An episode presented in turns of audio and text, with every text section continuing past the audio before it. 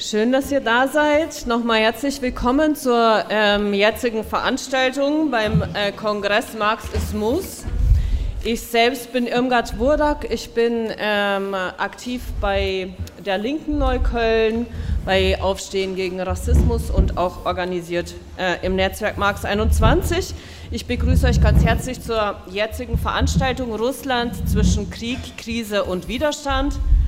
Wir haben zwei äh, spannende Referentin, Referenten. Ähm, zum einen äh, Ilya Budreitskis, ich hoffe, ich habe den Namen richtig ausgesprochen.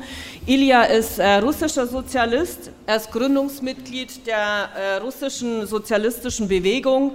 Er ist Kulturwissenschaftler, war bis vor kurzem auch noch an der Hochschule für Sozial- und, Wirtschaftswissenschaften in Moskau beschäftigt.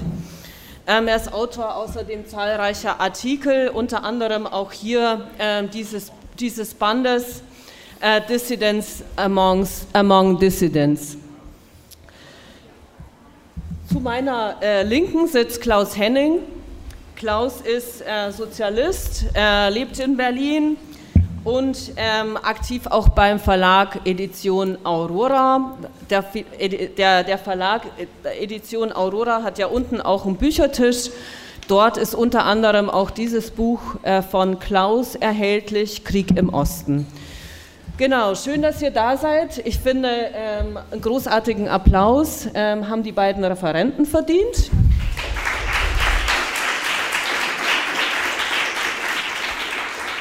Aber vorweg auch nochmal äh, unsere beiden äh, Übersetzer. Ist zum einen David Meinreis zu meiner Linken und äh, Phil Butland äh, da am Mikrofon. Genau, dann. Die, nur Englisch verstehen, sollen sich einen Kopfhörer nehmen. Ah ja, genau. Äh, vielen Dank nochmal für den Hinweis. Diejenigen, die nur äh, die Englisch verstehen und äh, die, die ähm, nur Englisch verstehen, kein Deutsch, sollen sich bitte einen Kopfhörer nehmen. Habe ich was falsch gesagt? Ah, okay. Richtig, vielen Dank für den Hinweis. Um, anyone who just understands uh, English, uh, please get a headset, danke. Uh, a headset from Phil, uh, so that you can follow the meeting in and the discussion in, in English. Okay, beginnen wird Ilya. Äh, Ilja, du hast das Wort. After three, two, three sentences. Okay.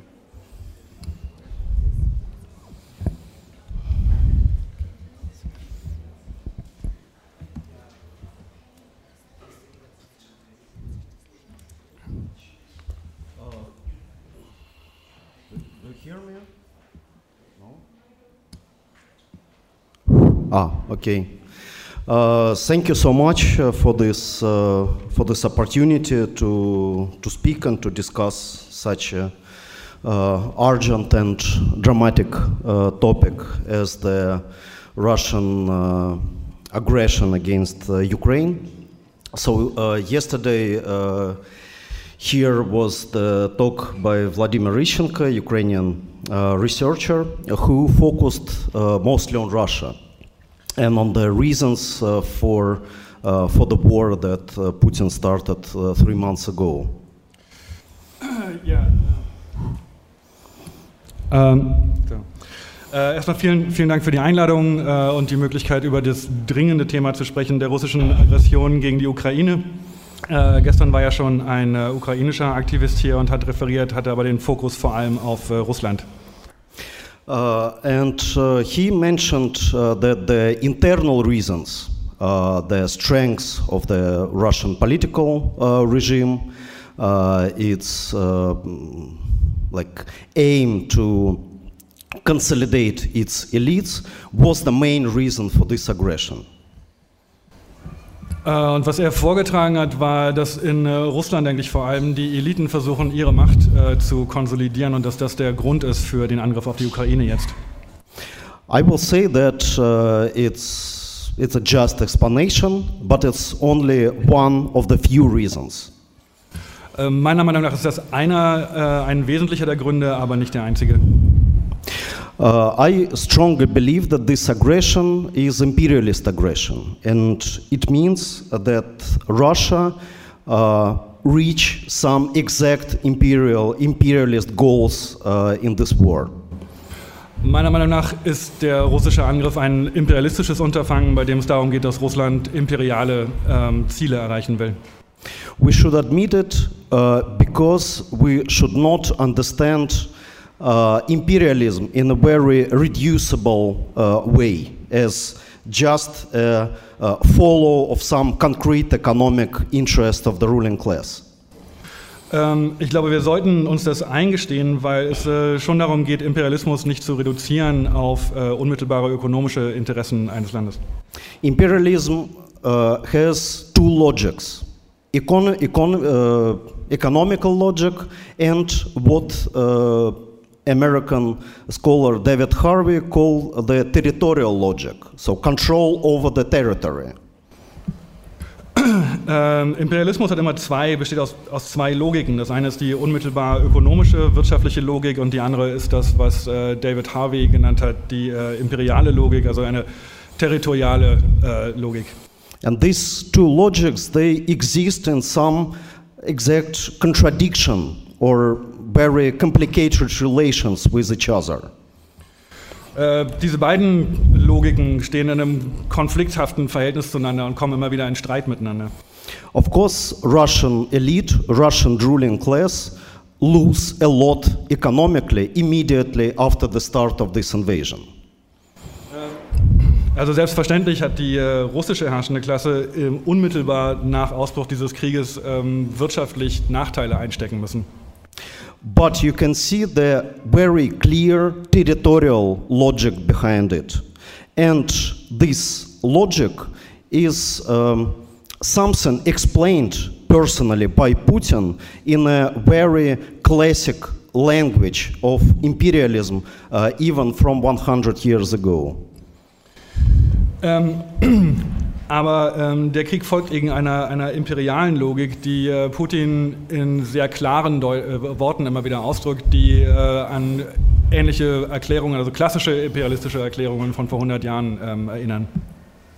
This logic follows also the kind of the world view of Putin and of the Russian elite, who believe that the collapse of the Soviet Union uh, changed the balance of forces in, in Europe, in the world, and Russia should somehow restore its control over the territories uh, that were lost by, uh, by the, let's say, Eastern Bloc, which means for them so-called historical Russia. So Russian Empire, Soviet Union, Putinist Russia. There is no any uh, any differences. Is there consciousness between these uh, things?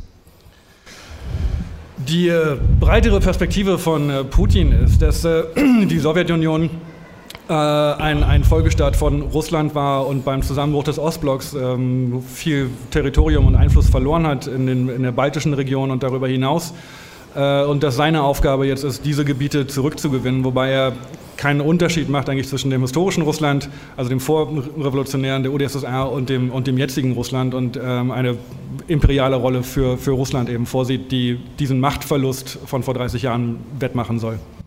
So, um, according to this view, there is no any agency of such countries as Ukraine or Moldova or Lithuania or even Poland. These countries, according to Putin, exist only because they are controlled military, politically by the Western Bloc. So his aim to change by force this, uh, this situation, this order of things. In Putins Sicht der Dinge haben eigentlich die, also bestehen die osteuropäischen Staaten, nicht nur die Ukraine, sondern auch die baltischen Staaten und Polen, äh, Polen eigentlich nicht als unabhängige eigene Staaten, sondern nur, weil der Westen sie aufbaut und erhält. Ähm, und äh, dementsprechend will er dieses, dieses Machtgleichgewicht einfach verändern, indem er diese Länder wieder unter russische Kontrolle bringt. So you can see clearly this territorial logic, the military and political control over the territory uh, in the, let's say, whole the strategy of the Russian invasion. So for now, Russia controls some 30, around 30% of Ukrainian territory. The goal is to control uh, the most of its, uh, the most of its territory in military way.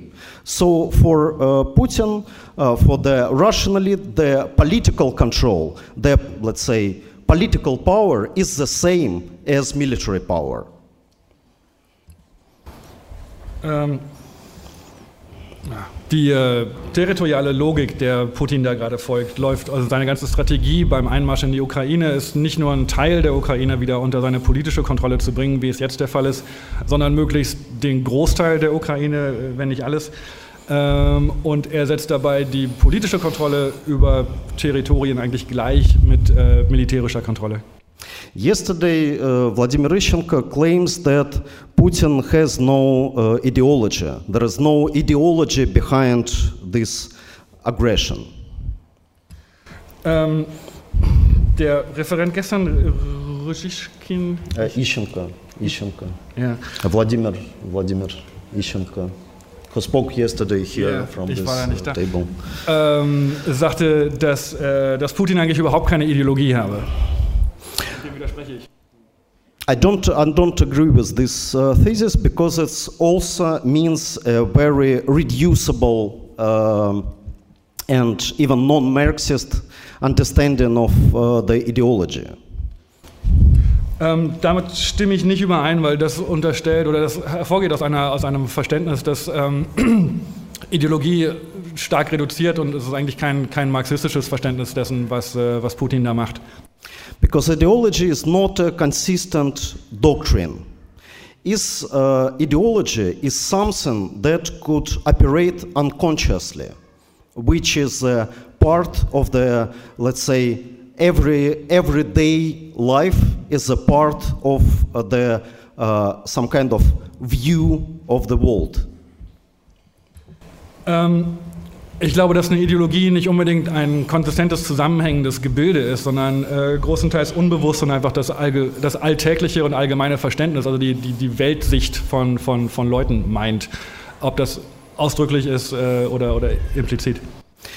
Uh, Russian elites are products of, uh, of the market neoliberal transformation of the Russian society from the early 90s. And in this sense, of course, they are extremely cynical. So they believe only in, let's say, material things. They believe in money, they believe in interests, they believe in, in force. Ähm, die äh, heutigen russischen Eliten sind äh, persönlich und ideologisch das Produkt äh, der, der großen neoliberalen Wende in der Sowjetunion und in Russland in den 90er Jahren äh, und dementsprechend ähm, zynisch ähm, und sehr materialistisch eingestellt, glauben eigentlich nur an, ähm, an Geld, an äh, unmittelbare Interessen und an Macht. But cynicism in self, itself, in its high, highest uh, stage, highest point, could become a, a clear ideology. Äh, Zynismus aber, wenn er lange genug und weit genug entwickelt wird, ähm, wird selber zu einer Form von Ideologie. Because if you believe that the whole life organized as the competition, as the struggle where uh, who in power, who are stronger, they win over the losers. So this pure market logic could be produced in more broad spheres of life. For example, uh, to the politics in the country, uh, to the global politics, you can project this very logic of uh, extreme neoliberal competition to the global order. Ähm, die Ansicht und der Glaube, dass das Leben im Wesentlichen ein, ein Wettkampf und eine Realität, äh, Rivalität ist, wo in, in der halt der Stärkere gewinnt. Wie So- das halt die Leute in den 90er Jahren erlebt und entwickelt haben, äh, lässt sich eben ideologisch auch ausweiten auf, äh, auf, die, auf die globale Ebene und bedeutet eben einfach eine Weltsicht, in der es um Macht geht und in der die Stärkeren gewinnen und die Schwachen verlieren. And this is, this is basically the main point behind all the Russian propaganda, all Russian, let's say, ideology. That uh, all the countries uh, global powers, they're like individuals in a market society, has their own interests. And this interest is their true nature. So they expand their nature, they expand their interests, and uh, they uh, kind of find a, a, a decision, fi fi find the result uh, in the battle, in the uh, open, violent competition.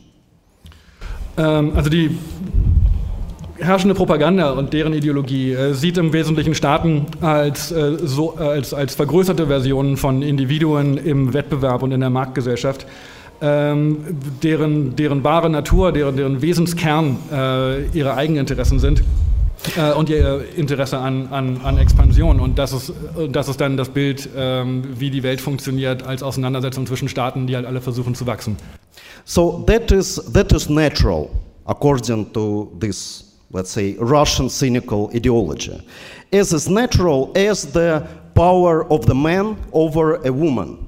For example, uh, you can remember that just before the invasion, Putin openly uh, compare Ukraine with the, uh, with the victim of the, of the rape when he said that, uh, well, uh, you should follow uh, Minsk agreements, uh, whatever you like it or not, my beauty. My, my beauty. My, my beauty. Ähm, also dieser, dieser, dieser Zynismus äh, drückt sich auch darin aus, in einem, in einem, in einem äh, sehr äh, sexistischen Weltbild, in dem es halt, äh, das davon ausgeht, dass das Männer halt stärker sind als Frauen und die deswegen unterwerfen, ähm, was auch wiedergespiegelt war, wurde in, äh, in Putins ähm, Äußerungen zur Ukraine. Ähm, in dem äh, er eigentlich die Ukraine als Vergewaltigungsopfer dargestellt hat und sagte, leg dich in meine Schönheit. So uh, I believe that this ideology, this rationality, uh, which, which is anti-humanist, which is anti-universalist, which is uh, patriarchal, which is racist, basically, uh, arises from the very logic of the market society, from the very logic of capitalism in its more open, more pure, more brutal forms exactly in the forms where the capitalism was established in uh, post-Soviet Russia in the 90s. Ähm, und meiner Meinung nach ist diese antihumanistische und äh, reaktionäre und rassistische Ideologie heutzutage äh, Ausdruck der Erfahrung äh, des, der, der, der radikalen Markttransformation in Russland in den 90er Jahren. And that is exactly the kind of rationality that used by the regime to restore its full uh, control over the Russian society, which could be called a direct kind of tendency to fascist, fascist condition. Ähm, und auch innenpolitisch ähm, ähm, drückt sich diese Ideologie aus in einem Verständnis der, der Eliten und der, der Regierungen, die einfach die volle Kontrolle über die russische Gesellschaft ähm, erreichen wollen und äh, die Gesellschaft eigentlich unterwerfen. Äh, und das hat eine starke faschistische Tendenz. So this control, this quasi-fascist regime that you have now in Russia could be possible only on the uh, fundament of the depoliticized, of the atomized, of the broken society, which is exact product of the neoliberal capitalist transformations. Ähm, und diese, dieses quasi faschistische Regime, das wir in Russland heutzutage haben, kann sich nur, äh, kann sich nur halten oder äh, hat, hat zu seinem Fundament äh, die völlige Verarmung und, äh, und äh, Zerbrochenheit und Zerstörung der russischen Gesellschaft, ähm, die hervorgerufen wurde durch den zerstörerischen Prozess der, der, der, der Schocktherapien in den 90er Jahren. And now this regime, after the start of the war, come to the condition where uh, any kind of uh, disagreement, where any kind of opposition is uh, criminalized. So even uh, the, the very uh, world, uh, world uh, war is criminalized in Russia. You could be put in jail uh, for, the, uh, for the distributing fakes about the Russian army just for the um, public talk about the, what is really going on in Ukraine. Ähm, und seit der Krieg angefangen hat, äh, ist das Regime halt so weit gegangen, ähm, jegliche Opposition und jeglichen Widerspruch zu kriminalisieren, äh, insbesondere im Hinblick auf den, äh, auf den Krieg. Und es ist halt offiziell jetzt verboten, ähm, Tatsachen über den Krieg zu berichten oder gar ihn zu kritisieren. Darauf steht jetzt Gefängnisstrafen. So public sphere is like not exist in Russia in any forms. No rallies, no conferences, no even posts in the social media. Es gibt also keine Öffentlichkeit mehr in, in, in, äh, in, in Russland, weil jegliche Form von öffentlicher Diskussion sogar in den sozialen Medien äh, verboten ist. So uh, for now, you have uh, thousands or even dozens of thousands of Russians who left uh, the country. Because they were active in one way or another in the anti-war protests in the very beginning of the, of the war. And you have uh, dozens of thousands and hundreds of thousands who, uh, who are opposing the war, but can do it only in the hidden or underground forms. Ähm, also seit der Krieg angefangen hat, haben schon Tausende von Russen das Land verlassen, nachdem sie ihre Kritik öffentlich gemacht hatten und dafür rechtlich belangt wurden, äh, während weitere Hunderttausende von Menschen eigentlich gegen den Krieg sind, aber äh, mit ihrer Kritik in den, in, den, in den Untergrund gedrängt werden und sich nicht mehr öffentlich äh, äußern können. Of course, this situation raises a lot of very difficult and very painful questions uh, for, uh, for you. For the left in Germany, left in the Western Europe and so on. Und diese Situation ruft schwierige Fragen hervor für äh, die, die Linke hier in Deutschland, die Linke im, im Ausland und in, in, den, in den westlichen Ländern. Uh, so you can say that maybe Putin uh, just want to solve some question of the Russian national security concerns in Ukraine or uh, something like this, but uh, I think unfortunately it's wishful thinking. Man kann also argumentieren, wie das ja viele tun, dass Putin im Moment nur die berechtigten Sicherheitsinteressen von äh, äh, Russland da durchsetzt, aber das, das bringt eine, eine Menge Probleme mit sich. Uh, his logic works in this way that he will that he will uh, stop only in the moment when somebody will stop him. Ähm, Putins Logik im Moment ist, dass er aufhören wird, wenn irgendjemand sich ihm in den Weg stellt und ihn tatsächlich äh, stoppt. So uh, that's that means that uh, you you have to think about about your reactions to this new situation. And uh, these reactions also means the, a big challenge for your uh, previous, uh, you know, understanding of the how the world is organized. Uh, what is the what is the possibility of for such a uh, semi-fascist uh, approach to the international politics today, and so on. And I will say that we, as Russian anti-war socialists, Russian abroad. Uh, we also don't have uh, proper answers to all of these questions. The, qu the, question of sanctions, the question of arms to uh, Ukraine, uh, the, uh, the uh, questions of let's say the way how to uh, how to um, force Russian uh, Russian regime to stop this military aggression. Ähm, ähm, ihr müsst also darüber nachdenken, was jetzt eine angemessene äh, Aktion und Reaktion im Umgang mit, äh, mit Putin ist. Äh, und bisherige Ansichten darüber überdenken, ähm, wie man umgeht mit äh, einer solch neuartigen An äh, Angriff auf die internationale Ordnung äh, von einem protofaschistischen ähm, Regime. Äh, wir russische Sozialisten im In- und Ausland haben auch nicht alle Antworten und tun uns, also arbeiten schwer an Fragen, wie ähm, man mit Sanktionen umgehen sollte, äh, wie man sich stellen sollte zu Waffenlieferungen in die Ukraine, äh, um irgendwie das russische Regime zum Einlenken zu bewegen. And why this moment is so crucial for the uh, internationalism, internationalism as, uh, as, the, as the project, internationalism as the idea, that we have to find these answers uh, together.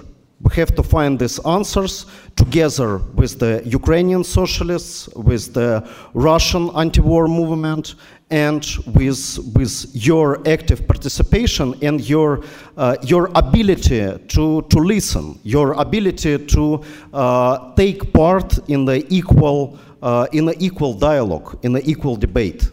And I really hope that this Congress and this discussion is a step uh, towards this, uh, this goal, this uh, full debate about how to restore internationalist position today and how to oppose this criminal war.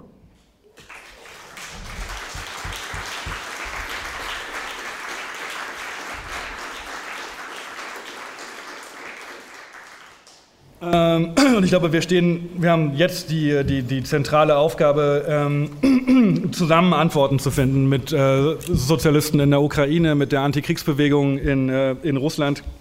Ähm, um einen, um einen Dialog auf Augenhöhe herzustellen und einander auch zuzuhören. Äh, und ich hoffe, dass dieser, dieser Kongress und diese Konferenz eine Gelegenheit dazu ist, einen ersten Schritt zu tun zu so einer gemeinsamen Diskussion.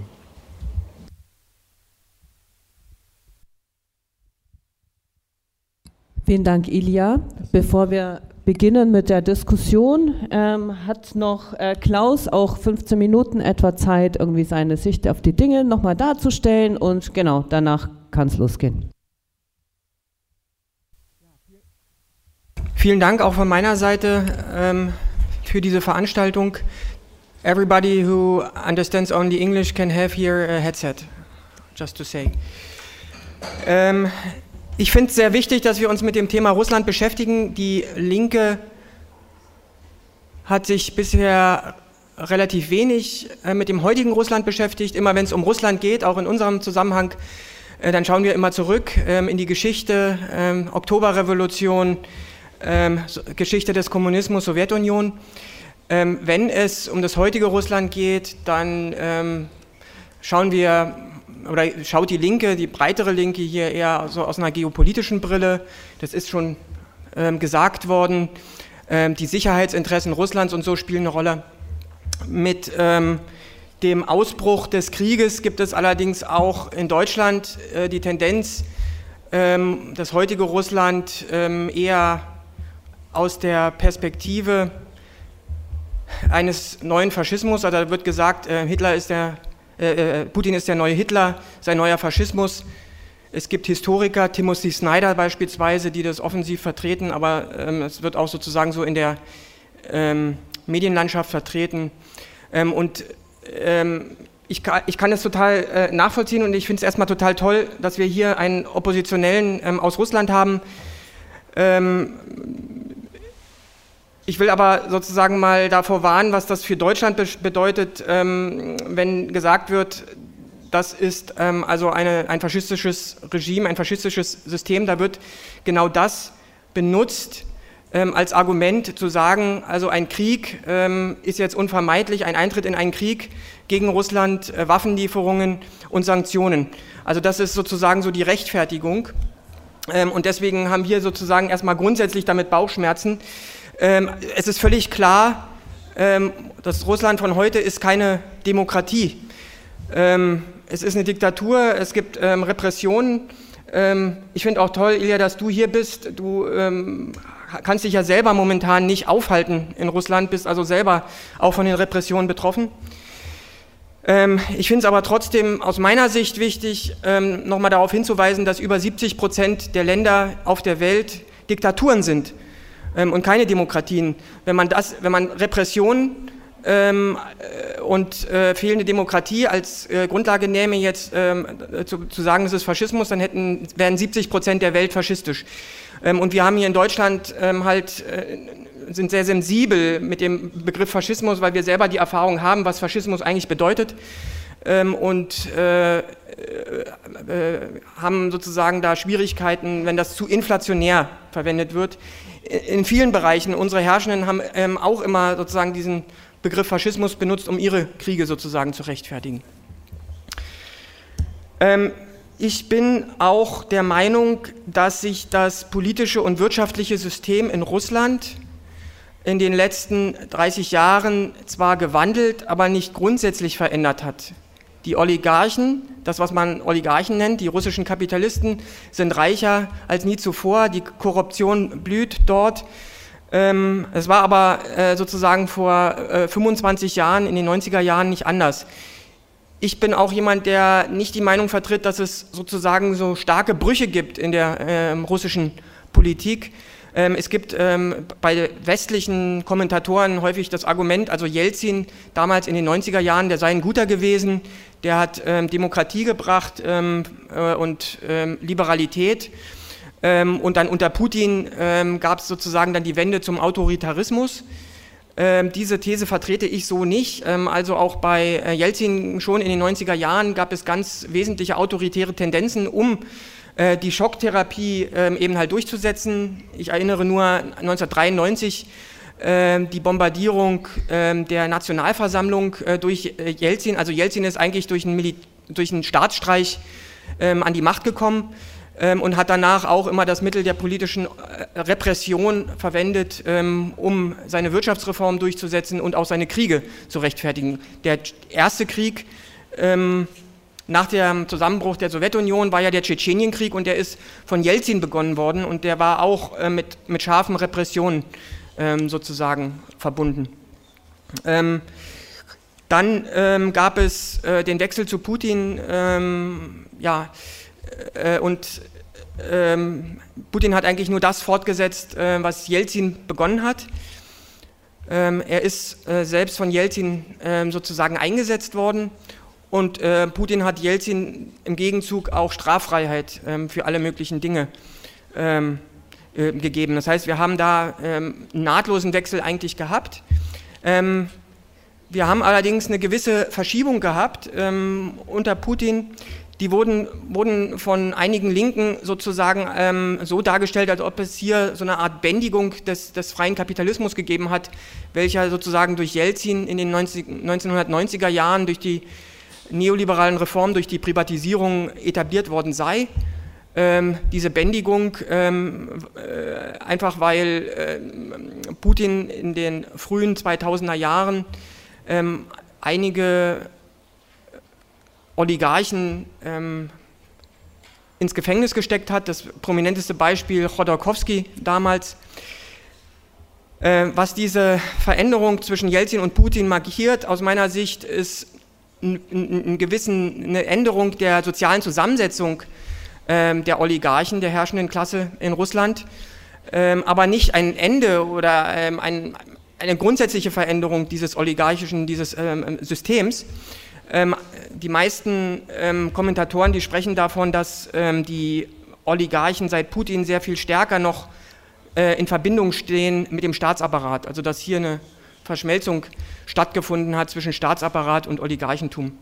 Trotzdem ähm, äh, sind heute die ähm, äh, größten ähm, Oligarchen ähm, die, die reichsten Menschen der Welt in Russland.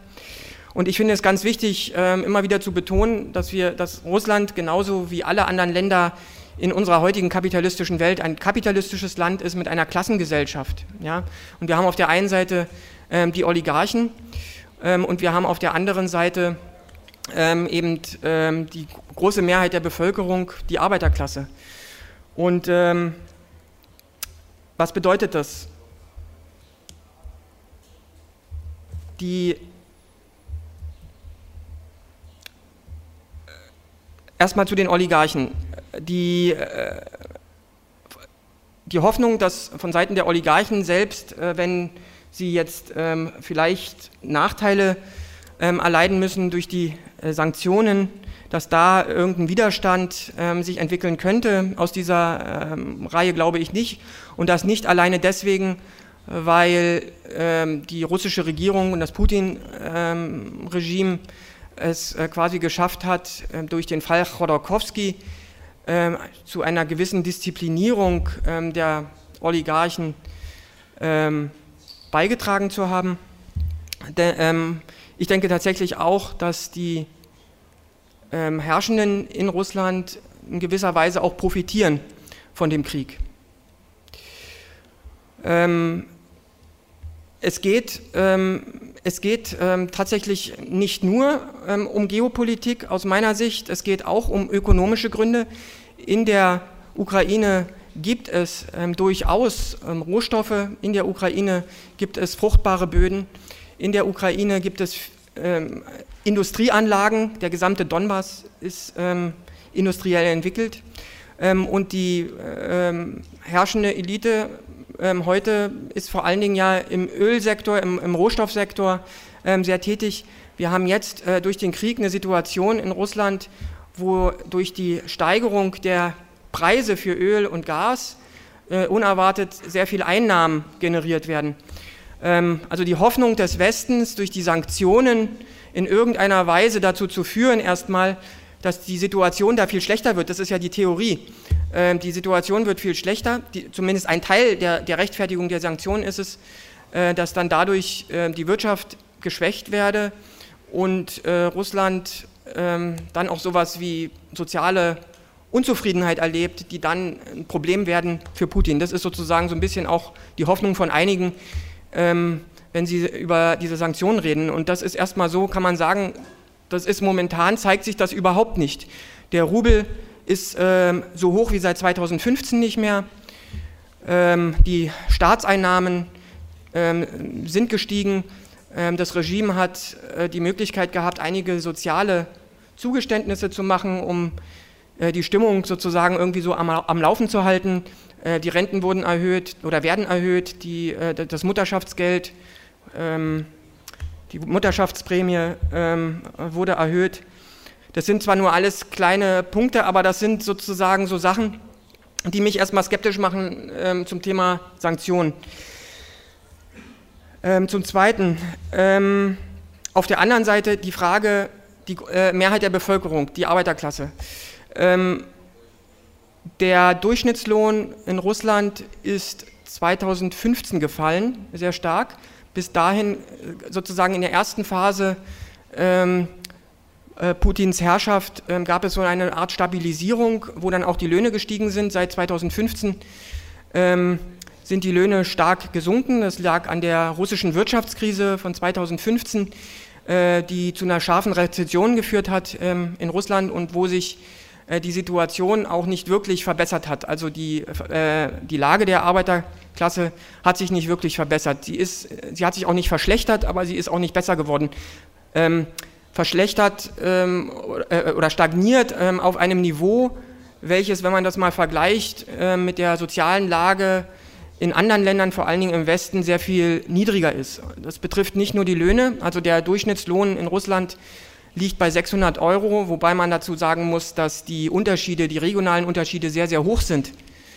Ähm, in den, in den, Großstädten sind die dann höher, aber in, vor allen Dingen in den ländlichen Gebieten oder in den Kleinstädten sehr, sehr viel geringer.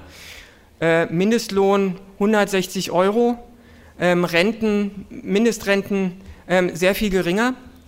Ähm, und äh, das birgt auf jeden Fall ähm, sozialen Sprengstoff aus meiner Sicht. Ähm, und es hat auch immer wieder Proteste gegeben. Also ich äh, war ähm, ja ungefähr 2018 herum in Russland. Da hat es Proteste gegeben gegen die Rentenreformen. Damals wurde äh, das Renteneintrittsalter erhöht ähm, angeführt von den dortigen staatsnahen Gewerkschaften, aber immerhin sozusagen hat es dort Proteste gegeben. Immer wieder in den Zeiten, wo es dann auch zu Kriegen äh, kam, äh, wurden natürlich alle ähm, Proteste unterdrückt und wir erleben jetzt eine sehr, sehr scharfe ähm, Repression, also eine Repression in einer Art und Weise, äh, die wir so äh, nie gehabt haben ähm, in den letzten 30 Jahren. Ich glaube, das muss man schon anerkennen. Ich muss jetzt, glaube ich, schon zum Schluss kommen. Ähm, was, bedeutet, was bedeutet das eigentlich ähm, für uns? Ich bin der Meinung, ähm, auf was wir uns auf jeden Fall einigen können, ähm, Ilja hat es gesagt, ähm, tausende äh, Menschen sind aus Russland geflohen wegen den Repressionen. Wir müssen die Türen aufmachen. Also ich finde es eine äh, Schweinerei. Dass, ähm, also ich finde es gut, dass jetzt die Türen aufgemacht werden für äh, Menschen aus der Ukraine, die, die halt flüchten. Aber ich finde es eine Schweinerei, dass jetzt immer noch genauso hart geprüft wird äh, wie vorher äh, bei Menschen, die aus Russland jetzt fliehen. Also häufig haben Menschen gar keine Möglichkeit, ähm, sich lange sozusagen um so eine Flucht ähm, zu kümmern. Also sie müssen unmittelbar ähm, sozusagen fliehen. Und da äh, fordere ich also denke ich, sollte die Linke fordern, ähm, dass, die gleich, dass die Menschen aus Russland die gleiche Möglichkeit haben, hierher zu kommen wie die Menschen aus der Ukraine. Ähm, ne, die Linke sollte, ja, die Linke sollte sozusagen selbst auch aktiv werden bei der Hilfe für russische Dissidenten. Die Linke sollte sich stark machen gegen antirussischen Rassismus, äh, der jetzt ähm, um sich greift ähm, an ganz vielen Stellen, die ich, die, die ich auch selber sozusagen merke im Umfeld. Ähm, und ich bin der Meinung, die Sanktionen haben bisher in keiner Weise dazu geführt, dass sich der Spalt äh, sozusagen zwischen der Bevölkerung und dem Regime in, Put, äh, in, in, Russland erweitert hat. Im Gegenteil, wir hatten am Anfang die ähm, Antikriegsproteste gehabt und wir hatten viele Aktionen gehabt, aber wir sind jetzt in der Situation, wo ähm, die Sanktionen vom Regime benutzt wurden, um wieder ähm, so eine Art Burgmentalität, ähm, Burgideologie aufzubauen, der Westen ist gegen uns, alle sind gegen uns, wir müssen zusammenhalten und wir müssen jegliche Bestrebungen, die hier Opposition machen, als das entlarven, was sie sind, nämlich ähm, ausländische Agenten. Ähm, und von der Seite her äh, sehe ich ähm, eben auch die Notwendigkeit, dass wir einen scharfen Kampf führen in der Linken hier in Deutschland gegen die Sanktionen. Die Sanktionen treffen in erster Linie ähm, auch die Arbeiterklasse in Russland, die ganz normale Bevölkerung, die kriegen kein Geld mehr von ihren Verwandten aus dem Westen geschickt, die werden entlassen, äh, vor allen Dingen in den Firmen mit ähm, westlicher Beteiligung, die jetzt äh, Massenentlassungen gemacht haben. Ähm, die leiden unter den steigenden Lebensmittelpreisen, genauso wie hier.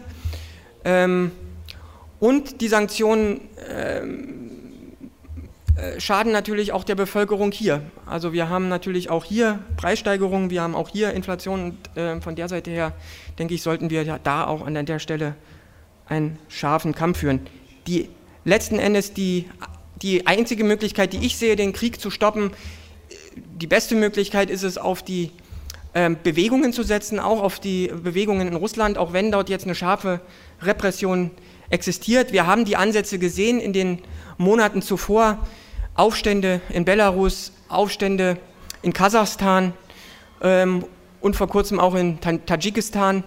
Ähm, also es gibt dieses Potenzial überall äh, in den ehemaligen Sowjetrepubliken und ähm, ich denke, das ist möglich, aber Sanktionen und Eskalationspolitik ähm, des Westens ähm, haben da die, den falschen Ansatz und die, äh, die falsche Richtung. Vielen Dank.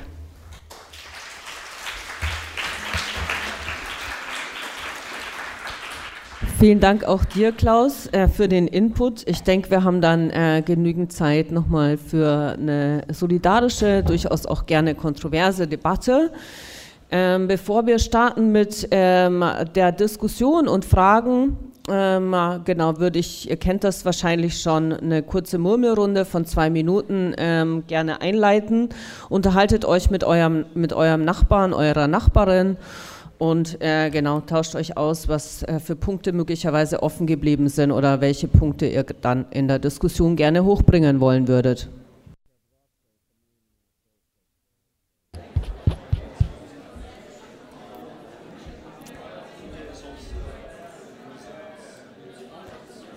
Ich sehe schon, äh, die, die, die Inputs geben auf jeden Fall genügend Stoff für die Diskussion. Ich würde euch bitten, die Murmelrunde dann langsam äh, zu beenden, damit wir ähm, starten können mit der gemeinsamen Debatte. Nochmal kurz zum Diskussionsablauf. Ich würde Redemeldungen aufnehmen. Bitte meldet euch mit Handzeichen und wenn ich euch zugenickt habe, dann könnt ihr davon ausgehen, dass ich euch auf die Liste geschrieben habe. Ich werde die Redeliste doppelt quotieren.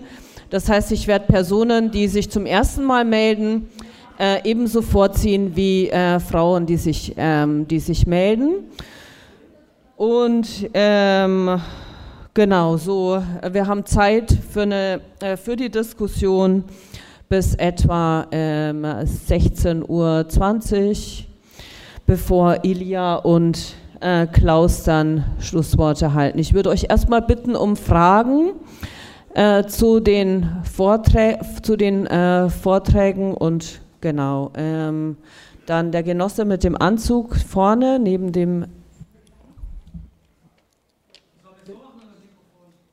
Also mit Mikrofon, ja gut. Gibt es ein Raummikrofon oder sonst müsstet ihr vorkommen? Sehr gut. Genau, äh, bitte begrenzt die Redezeit auf drei Minuten. Nach zwei also. Minuten werde ich so klopfen, um mich bemerkbar zu machen, damit ihr zum Schluss kommt langsam. Wir wollen so viele Beiträge wie möglich hören.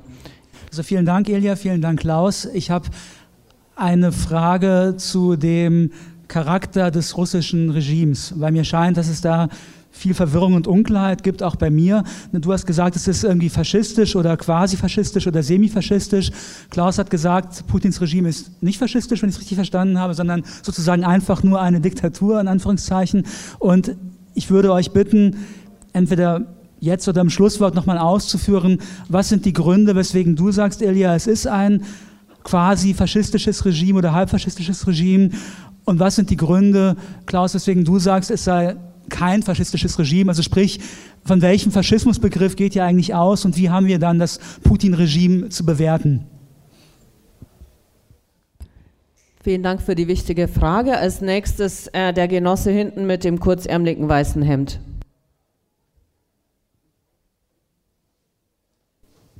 Ja, also die Ideologie, die sich in Russland entwickelt, ist zweifellos äh, zynisch. Ich glaube nur nicht, dass Russland das erfunden hat oder dass Putin das erfunden hat, dass äh, die Verhältnisse zwischen den Staaten Konkurrenzverhältnisse sind und Gewaltverhältnisse sind. Äh, die USA hat das ein bisschen einfacher, universalistische Ansprüche mit äh, gewalttätiger Außenpolitik zu verbinden, weil sie einfach die These vertritt, dass die Welt ihnen sowieso gehört. Äh, manchmal in der etwas seltsamen Wendung, dass es ganz böse ist, wenn man seinen Nachbarstaat überfällt, aber wenn man äh, Staaten wie Afghanistan, Irak oder Libyen überfällt, die am anderen Ende der Welt liegen, dann ist das ganz normal. Aber dort ist die Außenpolitik auch zynisch. Sonst würden die nicht mit Saudi-Arabien und ähnlichen Staaten kooperieren und sich keine Gedanken über irgendwelche Werte dabei machen. Ähm, deshalb glaube ich auch nicht, dass das ein Anlass ist, jetzt alle Diskussionen, die wir über Imperialismus geführt haben, über ein Bord zu werfen, weil wir mit dem Handeln Russlands genau das sehen, was die Linke und der Imperialismus seit mehr als 100 Jahren diskutiert. Und deshalb können wir uns, glaube ich, auch hier an vielen orientieren, was sich in dieser Diskussion eben entwickelt hat. Ich glaube, dass es in Russland Unterdrückung gibt. Ich glaube trotzdem, dass das Hauptproblem in Russland ähnlich wie hier bei uns ist, dass viele Leute mit ihren eigenen Problemen beschäftigt sind, dass viele Leute den Ideologien, die die Herrschenden verbreiten, glauben und dass die Polizeiunterdrückung deswegen funktionieren kann, weil Menschen das zum Beispiel glauben, dass die Ukraine zwar irgendwie ein Brudervolk ist, das aber von Nazis gekapert worden ist und jetzt im Dienste der NATO Krieg gegen Russland führt. Das wird ja dort gesagt. Und ich kenne jetzt zwei Russen, äh, die in den USA leben, seit mehr als zehn Jahren. Und die eine Stimme sagt, ähm, das ist doch total verrückt, ein Brudervolk zu überfallen. Und die andere sagt, wir mussten jetzt Krieg führen, um uns gegen die NATO zu verteidigen. Und es ist natürlich klar, dass jede Waffe, die von der NATO nach oder von NATO-Staaten in die Ukraine geliefert wird, äh, Vorschub leistet dieser zweiten Interpretation.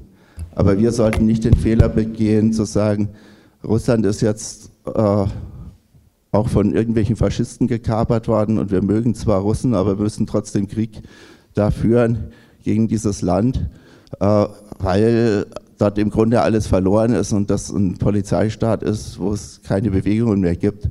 Mein Eindruck ist nicht, dass Russland wirklich so charakterisiert werden kann, sondern dass eben das Problem ist, äh, dass auch in Russland die Menschen leider immer noch viel zu oft das glauben, was die Regierenden ihnen sagen, ihnen sagen um ihre Interessen, die Interessen der Herrschenden durchzusetzen. Vielen Dank. Als nächstes der Genosse hinten mit dem äh, schwarzen Käppi und dem karierten Hemd.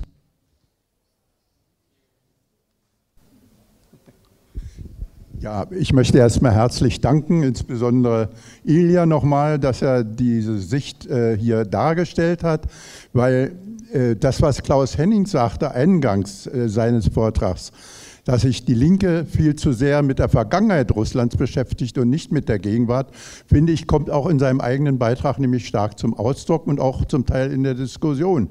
Wenn sofort wieder darüber diskutiert wird, was denn die USA und die NATO und alle anderen machen sondern jetzt geht es erstmal wieder darum zu begreifen, was sich in Russland ereignet, warum russische Politik aussieht, wie sie aussieht.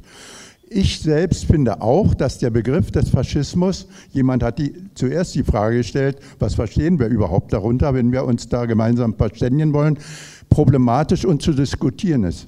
Aber was nicht zu diskutieren ist, dass eine höchst aggressive Diktatur existiert und aggressiv nicht nur nach innen, sondern aggressiv nach außen. Und wenn du Klaus sozusagen den Putin nur als verlängerten Jelzin darstellst, ist das eine absolute Verharmlosung.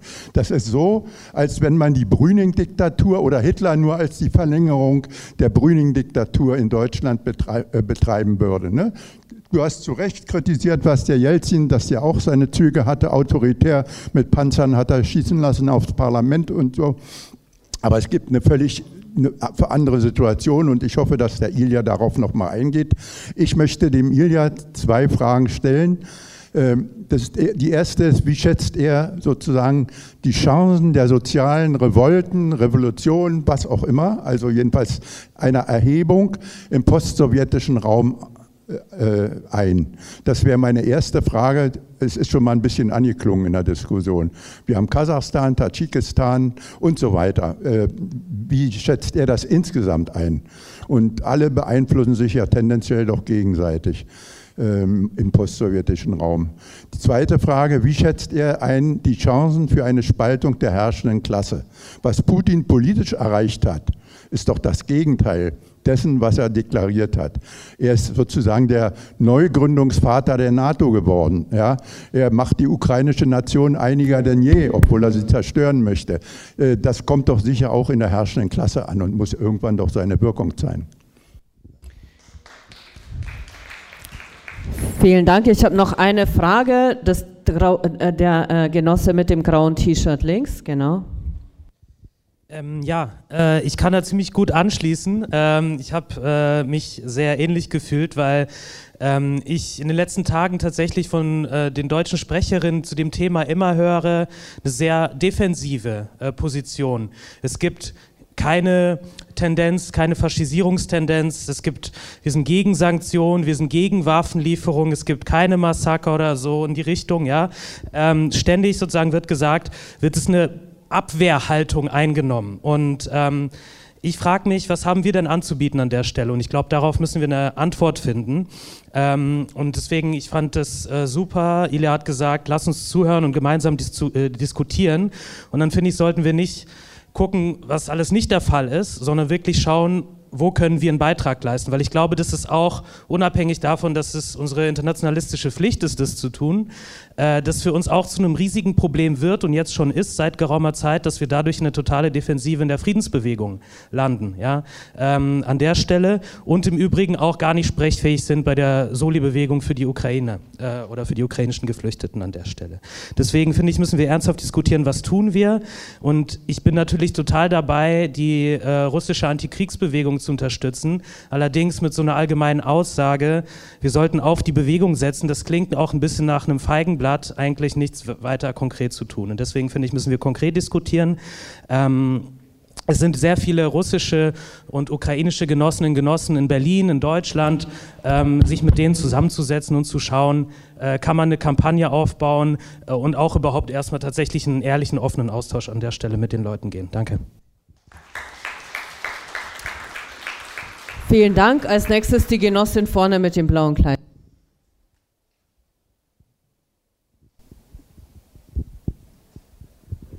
Also ich weiß wenig über Russland, ja, also was da wirklich los ist. Also was mich sozusagen, ich, du kriegst was mit in den Zeitungen, dass sozusagen diese Bewegung in Ost, also in Sibirien, in diesen Gegenden, die der Nawalny da bei den letzten Wahlen sozusagen mit aufgebaut hat, dass es da was gab und dass es da jetzt sogar also sozusagen stärkere Antikriegsaktionen waren. Ich nehme an, weil es eine gewisse Grundorganisierung gab. Ich halte nichts vom Nawalny, aber ich kriege immer nur erzählt was vom Nawalny. Ich weiß nicht, was es für soziale Konflikte gibt, was es für Auseinandersetzungen gibt. Ich habe keine Ahnung. Also ich finde, das ist schade. Das war das Erste, was ich sagen wollte. Das Zweite, was ich sagen wollte, ist also, gut, ich weiß nicht, wen du da hörst, aber... Ähm, ich finde, also ich bin ein Kind sozusagen, was im Kalten Krieg groß geworden ist. Ich habe erzählt bekommen, uns erfallen, überfallen die äh, russischen Kommunisten und umgekehrt wurde sozusagen erzählt, der westliche Imperialismus überfällt euch. Also das ist sozusagen die Erfahrung, dass wir gegenseitig Angst voreinander hatten. Und ich denke, das ist ein ganz, ganz wichtiges Element, ähm, sozusagen eine mögliche Bewegung gegen den Krieg zu stärken, auch in der in, in Russland.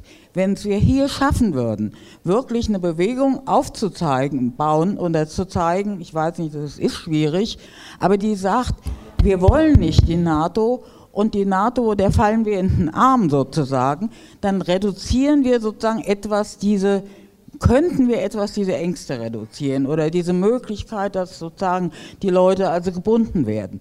Wir hatten das bis zum gewissen Grad 2003 bei den Krieg, äh, Protesten gegen den Krieg gegen den Irak. Wir müssen sehen, dass diese 15 Millionen, die da auf der Welt waren, vom Westen in den muslimischen Ländern und sonst noch was, gezeigt haben, es ist nicht nur ein Krieg der USA und es ist auch nicht ein antimuslimischer Krieg grundsätzlich. Also ich denke, das sind Wirkungen, die gemacht werden können. Das ist wenig, aber das sollten wir tun. Und deswegen, auch wenn heute sozusagen viele noch in Deutschland für die NATO sind und Scholz und die Grünen und sowieso, dann ist es trotzdem wichtig, denke ich, anzufangen gegen diese Aufrüstung aufzutreten und darin zu diskutieren, dass die NATO halt nicht eine Verteidigungs Bündnis ist, sondern ein aggressives Bündnis oder ein Militärbündnis, ein imperialistisches. Wir hätten zum Beispiel, also man muss sich nur vorstellen, Kommst du zum Schluss? diese, ähm, diese ähm, ähm, Manöver der NATO in den osteuropäischen Staaten. Wenn es dagegen, ich meine, das war auch noch Corona, aber riesen Demos gegeben hätte, würde es heute anders vielleicht ein Stück weit aussehen. Vielen Dank. Als nächstes der Genosse hinten mit dem beigen T-Shirt. Äh, ja, vielen Dank. Äh, ich habe eine sehr kurze, aber ähm, ja, eher theoretische Frage an dich, Ilja. Äh, deswegen, die meisten Fragen und Beiträge waren ja jetzt äh, wichtigerweise sehr praktisch. Äh, nichtsdestotrotz stelle ich mal meine Frage, ob du sie dann beantworten möchtest, sei mal dir überlassen. Aber ähm, du hast ja gesagt, dass quasi Putins Ideologie gewachsen ist, äh, quasi aus dieser Vorstellung, dass es ähm, im Neoliberalismus äh, gibt es natürlich den äh, Wettbewerb äh, zwischen Individuen im Markt und genauso gibt es halt Wettbewerb zwisch zwischen Staaten. Also halt die Auseinandersetzung oder der Wettbewerb zwischen Staaten quasi als äh, neoliberal oder halt als Folgelogik des äh, Neoliberalismus. Und die Frage, die ich mir einfach stelle, ist, also ich finde, es ist eine sehr interessante Theorisierung, aber Auseinandersetzungen zwischen Staaten gab es schon weitaus vor dem Neoliberalismus. Wettbewerb gab es schon weitaus vor dem Neoliberalismus. Das heißt, mich würde einfach interessieren, wie du diese These ähm, untermauerst. Ähm, genau. Vielen Dank. Als nächstes der Genosse vorne äh, mit dem Stand Up to Racism T-Shirt.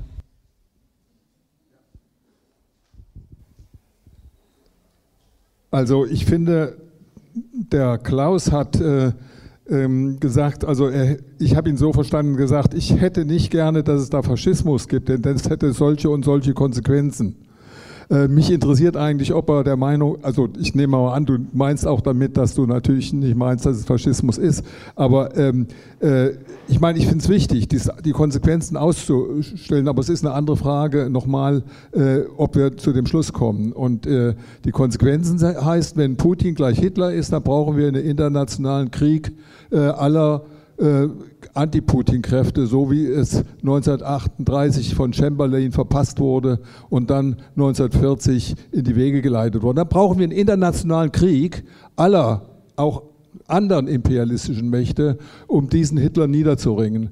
Äh, ich finde, das ist eine sehr, ich finde, man so muss das zu Ende denken äh, und ich finde es wichtig, das zu Ende denken. Das beantwortet natürlich nicht die Frage, ob es nicht so ist. Ja, und da habe ich meine großen Zweifel dran, ob es so ist. Weil ich denke mir, es fehlen wichtige Momente am Faschismus. Es gibt keine faschistische Massenbewegung. Er ist nicht mit Hilfe einer faschistischen Massenbewegung. Die SS, der SS-Staat war das typisch, typische am Faschismus. Und die, äh, bei Mussolini in Italien, in zwei historisch faschistischen Ländern, gab es einen Doppelstaat, einen faschistischen. Äh, das gibt es in Russland nicht. Da herrscht die blanke Polizei und, äh, und Militärmacht. Ja, und ich würde es als eine Art Bonapart reaktionären bonapartistischen Staat sein. Bonapartistisch deshalb, weil das Verhältnis von Ökonomie oder Oligarchen und der politischen Macht interessant ist, finde ich. Äh, nämlich das ist typisch was für einen Bonapartismus, äh, zu, also eine selbstständige politische Diktatur, die nicht direkt, äh, sag ich mal, ähm, ähm, ähm ja, äh, die ähm, äh, die, die auch unabhängig gewissermaßen von der, von der ökonomischen Macht ist. Äh, und das äh, ist Putin. Er kann bestimmte Oligarchen abknipsen, wenn sie nicht ihm gehorchen.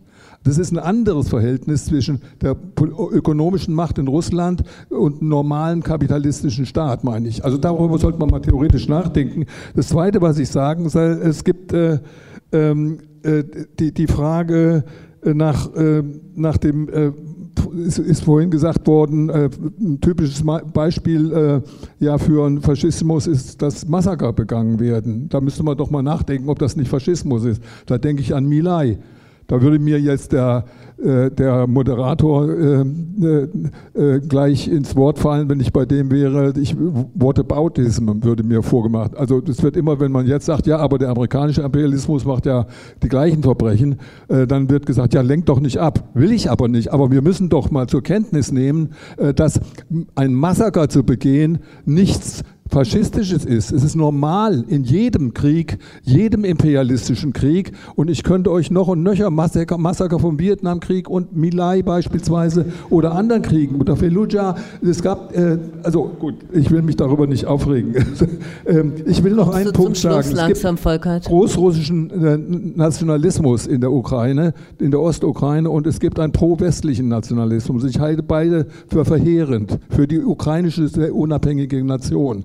Sie wird nämlich zur Spaltung des Landes, sie hat schon zur Spaltung des Landes geführt.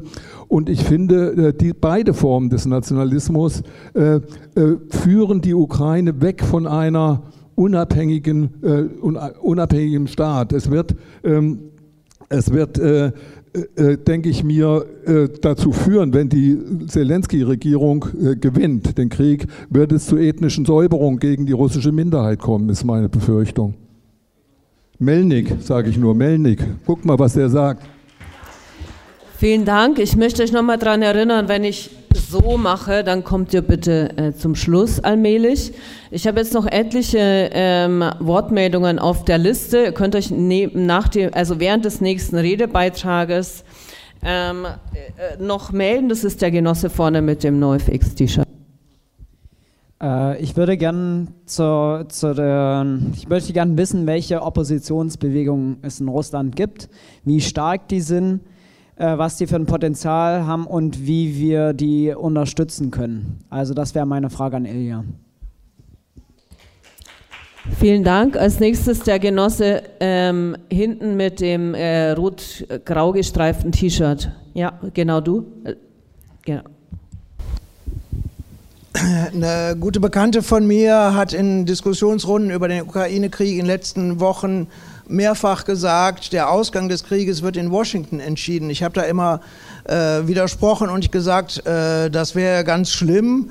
Meine Hoffnung ist, dass der auch in, äh, sagen wir mal, Moskau, St. Petersburg, Vladivostok, äh, Irkutsk und so weiter entschieden wird. Das, das heißt, ich habe hab im Grunde dieselbe Frage wie der Genosse, der gerade gesprochen hat.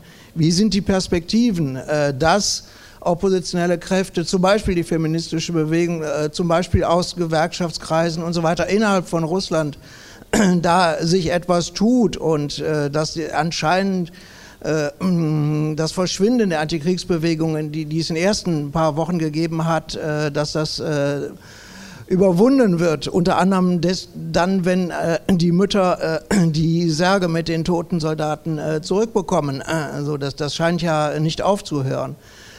Äh, in dem Zusammenhang würde würd ich gerne äh, Ilja auch so ein Stichwort geben. Du hast mir erzählt von einer Webseite mit Informationen auf Russisch und auf Englisch. Äh, ich glaube, die, dieses Projekt könnten wir sehr konkret unterstützen. Vielleicht magst du dazu was sagen. Dann bin ich. Vielen Dank. Ähm, als nächstes ähm, der Genosse mit dem schwarzen T-Shirt und der Maske. Genau. Ähm, ja, genau, danke schön. Erstmal vor allem danke an dich, Ilja. Ich fand deinen Beitrag äh, sehr bereichernd. Ähm, genau, ich glaube, so ein bisschen, was ich sagen möchte, ist die Frage nach irgendwie der Faschismusdefinition oder der Bezeichnung. Also ich glaube, da können wir viel darüber diskutieren und ich fand auch den Beitrag von dem Genossen da vorne gerade auch gut, weil er nochmal gezeigt hat, okay, also was heißt denn das eigentlich, wenn wir sagen, wir bezeichnen das als faschistisches System, dann müssen, wie, wie, müssen wir das zu Ende denken? Und ich finde es wichtig, dass wir darüber reden. Ähm, aber in Bezug auf dich, Klaus, ich muss sagen, ich finde es relativ stark, dass du deinen Redebeitrag damit anfängst, dass du sagst, wir leben hier in Deutschland mit der historischen Verantwortung von unserem Faschismus. Und eigentlich das Output davon ist, dass du dir die Meinungshoheit darüber beanspruchst, darüber definieren zu wollen, was Faschismus ist. Ich muss sagen, das finde ich ziemlich anmaßend und das stört mich. Ähm, Genau, dann ich glaube, die Frage wurde jetzt auch schon häufiger aufgeworfen an Ilja, was, also diese, diese Formel, wir müssen uns auf die Antikriegsbewegung in Russland ähm, fokussieren. Was heißt das denn überhaupt? Ist das überhaupt mehr als nur ein Strohmann und was bedeutet das denn konkret? Weil, Klaus, du hast jetzt in den Veranstaltungen häufiger gesagt, wir müssen unbedingt deeskalieren. Aber ich stelle mir die Frage, was bedeutet das? Weil der Krieg in der Ukraine, der ist bereits eskaliert. Es gibt bereits einen Völkermord, der dort vonstatten geht für die Menschen in der Ukraine. Ist doch ist der Krieg bereits am der ist bereits am eskalieren. Und ich finde es richtig, dass wir darüber diskutieren, aber ich finde, dann müssen wir auch ganz konkret das benennen, was wir sagen. Und wenn wir sagen, wir wollen deeskalieren und uns raushalten und komplett keine Sanktionen, keine Waffen liefern wollen, ich finde, das kann man sagen. Ich finde, darüber können wir diskutieren. Aber dann müssen wir auch sagen, was es bedeutet. Und dann müssen wir sagen, dass es für uns heißt, dass wir darauf warten, dass die Ukraine besetzt wird und dass wir damit arbeiten wollen, dass die Ukraine in einem besetzten Land einen nationalen Befreiungskampf gegen eine Besatzungsmacht führen wird. Und wenn wir das meinen, dann müssen wir das sagen. Aber dann dürfen wir uns nicht hinter solchen Pappkameraden verstecken, wie wir wollen deeskalieren und wir wollen äh, uns auf die Antikriegsbewegung in Russland fokussieren. Ähm, genau. Vielen Dank. Als nächstes ähm, der Genosse vorne mit dem, äh, ich glaube, es ist ein Strohhut, wenn ich das richtig erkenne.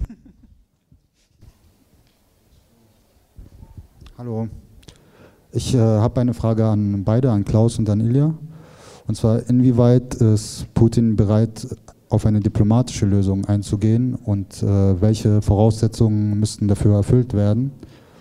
Und meine zweite Frage wäre, ähm, wie hoch ist die Gefahr, dass das zu einem nuklearen Krieg eskaliert?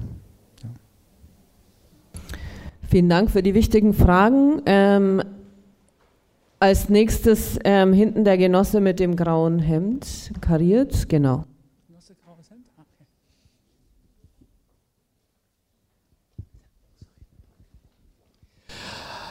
Ja, hallo, mein Name ist Soheb, komme aus Münster. Vielen Dank, Elia, vielen Dank, Klaus, für die Ausführungen. Äh, ich habe eine Anmerkung und eine Frage. Äh, eine Anmerkung zu den Flüchtlingen. Ich äh, würde mir nicht nur wünschen, dass die Linke offen ähm, sind für die Aufnahme russischer Flüchtlinge, sondern für die, sich stark machen für alle Flüchtlinge. Denn die, die, die Ungleichbehandlung, es ist im Grunde offenbart sich da der blanke Rassismus, weil selbst unter den ukrainischen Flüchtlingen doch äh, nach Hautfarbe selektiert wird. Schwarze ukrainische Flüchtlinge werden nicht so behandelt wie weiße ukrainische Flüchtlinge. Das ist äh, hochgradig traurig. Ähm, meine Frage äh, wäre dann bezogen auf die Zukunft. Also das Ziel und die Frage richtet sich an Elia und Klaus. Äh, an die Zukunft, ähm, auf die Zukunft mit, der, mit Russland und in Russland. Ähm, nun äh, nehmen wir an, das Ende des Krieges ist bald eingeläutet, der Krieg ist vorbei. Ich glaube kaum, dass dann diese 10.000 Sanktionen, die beschlossen worden sind, dann zurückgenommen werden und dann äh, kehren wir alle zurück zu einer, zu einer Normalität, äh, zu, zu, einem, zu, einem, normalen Verhältnis mit Russland, sondern ich glaube, die Lage wird dann trotzdem angespannt sein und ähm, äh, im Grunde wie ein Pulverfass. Ähm, und meine Frage ist, welche, welche Prognose ihr abgebt äh, für die Zukunft, was erwartet ihr von der Zukunft und auf welche Zukunft kann die Linke hinarbeiten? Denn tatsächlich sind wir wohl Teil einer großen Veränderung. Es heißt zwar in den Medien, dass Russland isoliert sei, ich glaube, dass der Westen isoliert ist, denn äh, der Westen macht ja populationsmäßig ja nur 900 Millionen der Menschheit aus, das sind 10 bis 15 Prozent. Wenn wir China und Indien allein nehmen, sind das schon über drei Milliarden Menschen und viele viele afrikanische Staaten, viele asiatische Staaten haben keine Lust auf die westliche Besatzung. Die NATO-Staaten sind mehrheitlich Kolonialmächte und äh, die Afrikaner lassen sich eher, also afrikanische Staaten, äh, begrüßen zum Teil die Chinesen, die dort tatsächlich investieren und nicht äh, die ähm, die, die Staaten oder die Völker so äh, kolonialisieren, wie die westlichen Staaten das früher gemacht haben. Äh, dort gibt es Bahnhöfe, Straßen etc. Die Amerikaner, Kommst du zum Schluss, bitte? Die Amerikaner haben im Grunde nur bombardiert und äh, Leid und Not hinterlassen. Ähm, ja, das ist die Frage. Und im Übrigen finde ich, dass die NATO eine Terrororganisation ist. Vielen Dank. Vielen Dank für die ähm, wichtigen Punkte nochmal. Als letzte in der äh, Plenumsdiskussion äh, die Genossin vorne mit dem bunten Kleid.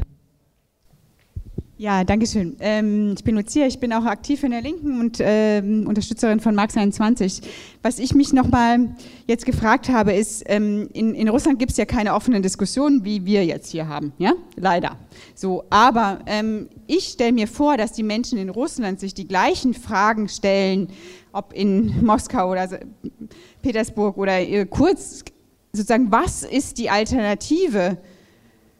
zu, zur NATO, wenn es nicht Putins Krieg ist. Also weil das ist ja, Christian hat es vorhin gesagt, das ist die Propaganda von sozusagen Putin, wir müssen uns hier selbst verteidigen gegen äh, die NATO ähm, äh, in der Ukraine.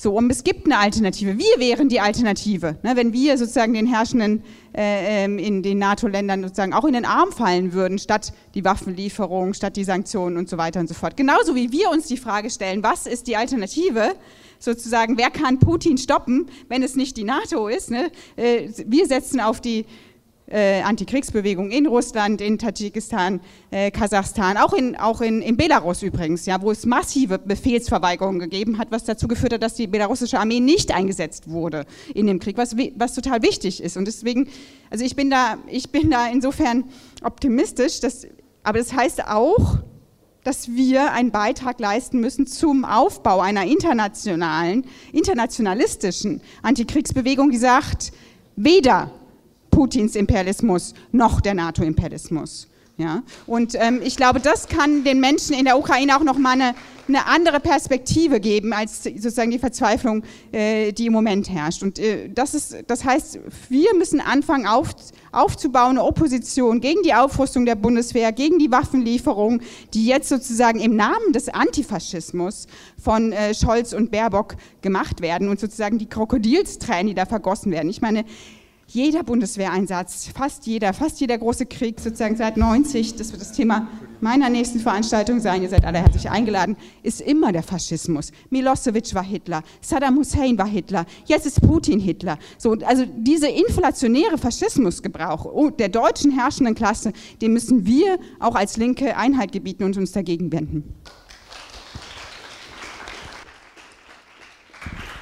Vielen Dank für die spannende Diskussion. Äh, ich glaube, jetzt haben auf jeden Fall Elia und Klaus nochmal ordentlich ähm, genau Stoff bekommen für ihre Schlussworte. Äh, bevor, wir, äh, bevor ich Ilja und Klaus dann das äh, Wort übergebe wieder, möchte ich euch hinweisen nochmal auf die beiden äh, Veröffentlichungen von Ilja und von Klaus, die unten auch ähm, ausliegen, plus auf die Artikel im aktuellen ähm, Magazin von uns, Max 21 und außerdem noch den Hinweis geben auf dieses ähm, englischsprachige Exemplar des ähm, International Socialism, ähm, wo ebenfalls ein äh, wichtiger Artikel ist zum Thema. In der nächsten Veranstaltungsschiene haben wir gleich zwei ähm, Debatten äh, oder zwei Veranstaltungen, wo wir diese Debatten, die wir jetzt hier geführt haben, nochmal fortsetzen können. Einmal äh, zu Sanktionen, ähm, eine Diskussion mit ähm, Jag Papst und zum anderen zur Militarisierung der deutschen Außenpolitik ähm, eine Veranstaltung von Lucia Schnell. Genau, dazu möchte ich euch herzlich einladen. Und äh, bevor ich an Ilja übergebe für das Schlusswort, nochmal der Hinweis, wenn wir nach den Schlussworten hier den Raum verlassen, dann denkt bitte dran, Corona ist nicht vorbei ähm, auch wenn die Regierung das beschlossen hat, äh, denkt dran, irgendwie äh, auf den Fluren Masken zu tragen. Ich weiß, es nervt irgendwie angesichts der Temperaturen, aber genau, ähm, wir wollen uns alle solidarisch schützen. Ilja, du hast das Wort. Okay, so I have a uh, few minutes to answer all these questions. Uh, so uh, one of them is the crucial one about uh, fascism. So I will briefly say that you can talk about fascism in different ways. You could talk about fascism as the movement, you can talk about fascism as a regime, and you can talk about fascism as some type of ideas. So there are three ways interconnected in some way, but different to discuss fascism and the whole literature about this phenomenon. So uh, I. Um, vielen Dank. Vielen Dank. Ich habe wenig Zeit, die Fragen zu beantworten. Die wichtigste finde ich die Frage nach dem Faschismus. Ich glaube, es gibt äh, Faschismus funktioniert auf drei Ebenen. Äh, von äh, faschistischen Bewegungen, äh, faschistischen Regimen und faschistischer Ideologie oder faschistischen Ideen. So uh, I believe that if we talk about classical fascism, we mostly look in the interconnection between the movement and the regime. And this interconnection came from the concrete historical circumstances of the intensified class struggle, of the confrontation between the fascist movements and the workers' movements, and so on. Also ich glaube, die, die klassische Definition von Faschismus hat viel zu tun mit der Verbindung zwischen äh, einer faschistischen Bewegung und dem Regime, was äh, historisch damit zu tun hatte, dass man ähm, ein hohes Niveau an Klassenkämpfen hatte und diese faschistischen Bewegungen brauchte, um die Arbeiterkämpfe zurückzuschlagen. But when we talk about fascism as regime in the history and even for now, we can uh, say that the main aim of fascism is the destruction of the elements of the all elements of the self-organization of the society or how Trotsky put it in his uh, work on uh, German uh, um, uh, Stalinist bureaucracy and, and the German Revolution that uh, that the aim of fascism is to destroy ele any elements of the workers' democracy in the society. Ähm, was die äh, Ziele des Faschismus aber angeht, ähm, geht es vor allem um die Zerstörung äh, jeglicher Kräfte der Selbstorganisierung der Gesellschaft. Ähm, Trotzki hat das äh, in Bezug auf die deutsche Revolution und die Stalinisierung damals genannt, ähm, dass es dem Faschismus darum geht, alle Formen von Arbeiterdemokratie niederzuhalten und zu zerschlagen. So it's not just authoritarian regime. It's not just a Bonapartist regime. Uh, that tr uh, trying to expropriate politically the main classes of the society.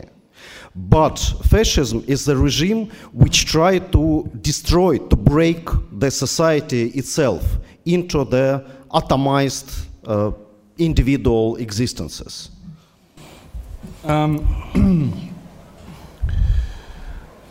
Also das wesentliche Merkmal des Faschismus äh, ist nicht äh, der Einsatz von Terror oder, ähm, oder von äh, Bonapartismus, sondern, sondern die äh, Enteignung aller relevanten Klassen und die, ähm, das, das, das, das, Zerbrechen, das Zerstören der, der Gesellschaft, sodass nur noch atom, atomisierte ähm, Individuen existieren. And that is exactly how Karl Polanyi, the sociologist, well-known sociologist, explained fascism in his book uh, Great Trans The Great Transformation. Äh, und genauso hat, äh, hat Polanyi in seinem Buch über die große Transformation äh, Faschismus definiert. That the fascism is the final victory of the, let's say, economy, of the market over the society.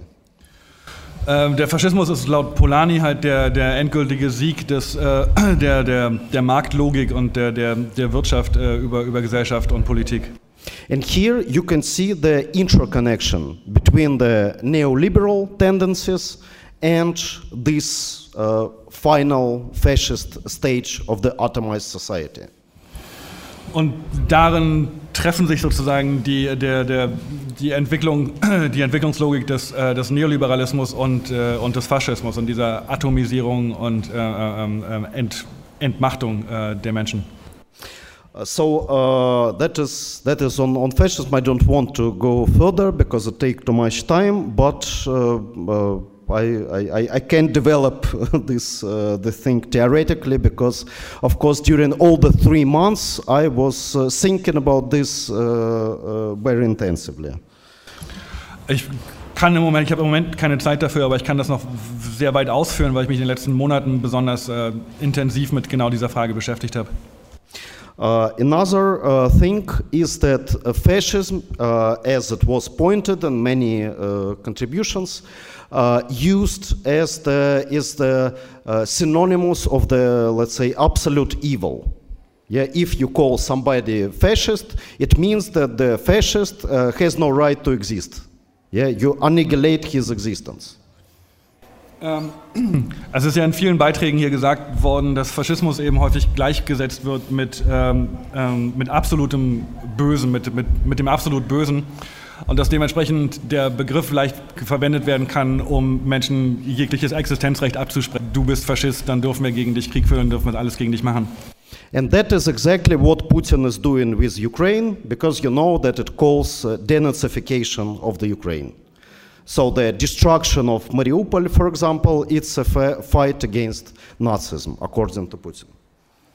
Ähm, genau das macht Putin, äh, indem er nicht nur der Ukraine insgesamt vorwirft, äh, faschistisch unterwandert zu sein, sondern auch ähm, die, die Belagerung von Mariupol wurde so, ähm, so gerechtfertigt, dass man da den, äh, die faschistischen Nester austreiben wollte. That means we need to reject any kind of, uh, let's say, moral speculations about fascism and be very concrete about this uh, political and social phenomenon. Äh, und deswegen sollten wir Faschismus und den Begriff Faschismus halt nicht moralisch benutzen, ähm, sondern, sondern sehr genau an äh, konkreten ähm, ähm, äh, Faktoren irgendwie ab, äh, ablesen und das rational betrachten. Then two other questions. One is the Putin and diplomacy, if it will be possible to reach any kind of agreement with, uh, with uh, Putin for now. Es kam auch die Frage auf, ob es wohl möglich wäre oder wie ich einschätze die Möglichkeiten, dass man mit Putin zu einer diplomatischen Lösung kommt. So it is clear that he is not interested in any diplomatic solutions for the moment. Ich glaube, es ist vollkommen klar, dass er im Moment absolut kein Interesse hat äh, an einer di diplomatischen Lösung. Because he believes that uh, finally uh, his result, military result, will be confirmed by, uh, the, by the European Union, who is afraid of escalation of the war.